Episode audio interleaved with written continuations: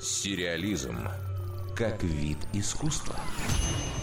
В интернете появился трейлер четвертого сезона американского сериала «Моцарт в джунглях». В конце промо-ролика сообщается дата премьеры. Она состоится 16 февраля. Судя по видео нарезке, в новых эпизодах персонажи шоу отправятся в Японию, а главная героиня, габаистка Хейли, будет продолжать свои попытки стать дирижером. И ее на этом пути, кажется, ждет успех.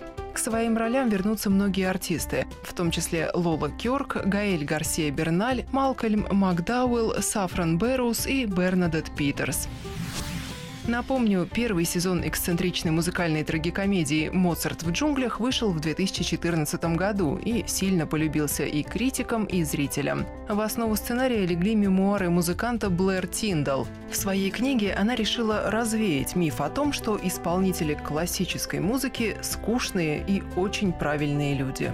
И эта история оказалась очень уж кинематографичной, так что ее перенесли на экран. Герои шоу играют в Нью-Йоркском филармоническом оркестре. В их жизни находится место жесткой конкуренции, интригам, переживаниям из-за смены руководства, смелым экспериментам, изматывающим репетициям и великолепным концертам. Но они живут не только работой, находя время и на отвязные вечеринки, и на запутанные личные отношения.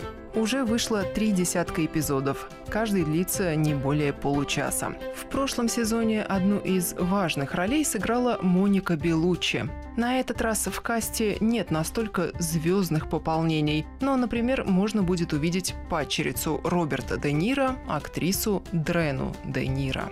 Дарья Никитина, Радиокультура. Сериализм